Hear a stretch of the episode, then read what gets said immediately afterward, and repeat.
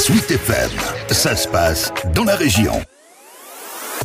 D'aucuns jugera la décision un peu radicale, mais elle est à la hauteur de l'indignation suscitée ces dernières semaines après les agressions de deux arbitres au cours du mois écoulé, avec un premier fait à Bourges et un autre au Blanc. Des violences qualifiées d'intolérables par les instances dirigeantes du foot, dont le président de la Ligue régionale, Antonio Texera. On ne peut plus tolérer des actes de violence sur nos terrains de football, donc il fallait marquer le coup. Donc on a pris cette décision qui est aucun match départemental, régional et la nationale 3, qui est gérée par la Ligue. Bien sûr, certains pourraient nous dire bah, il fallait, euh, disons, laisser les matchs se dérouler et pas envoyer d'arbitre. Ça aurait été une facilité. Évidemment, deux faits de violence à l'encontre d'arbitres dans la région en l'espace de trois semaines, ça fait beaucoup.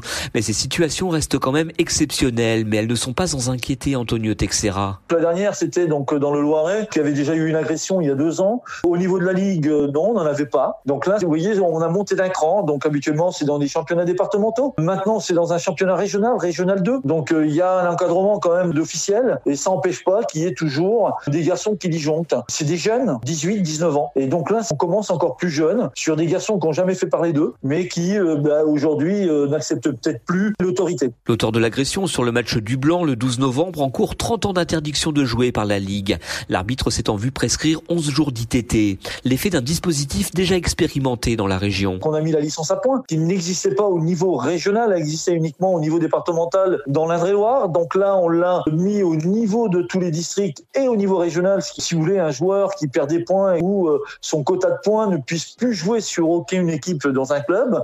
Et donc, euh, bien sûr, ça commence à calmer, hein, parce qu'on en voit hein, qui commencent à perdre leurs points, mais euh, on ne pensait pas à ces agressions. Si vous voulez, qu'on allait jusqu'à frapper un officiel. Et Antonio Texera aimerait bien que cette initiative soit considérablement élargie. Le président de la Ligue qui œuvre d'ailleurs dans ce sens. On va demander que cette interdiction soit élargie aux autres fédérations. Donc, à la suite de l'audition et de la prise de sanctions, je vais écrire au ministère des Sports pour que la sanction soit élargie à toutes les disciplines. Voilà pour ce qui est des joueurs, mais il y a aussi les parents. Et là aussi, le message doit passer. Ils ont un rôle à jouer, c'est-à-dire qu'ils doivent être là pour encourager, pas pour crier, pas pour remplacer l'éducateur. Ou euh, ils peuvent être là pour accompagner une équipe, mais donc euh, qui restent bien dans le rôle qu'on veut les voir. En attendant, aucun match ne se joue ce week-end et les amateurs de football en Centre-Val de Loire n'ont plus qu'une solution pour vivre leur passion, suivre la Coupe du Monde à la télé.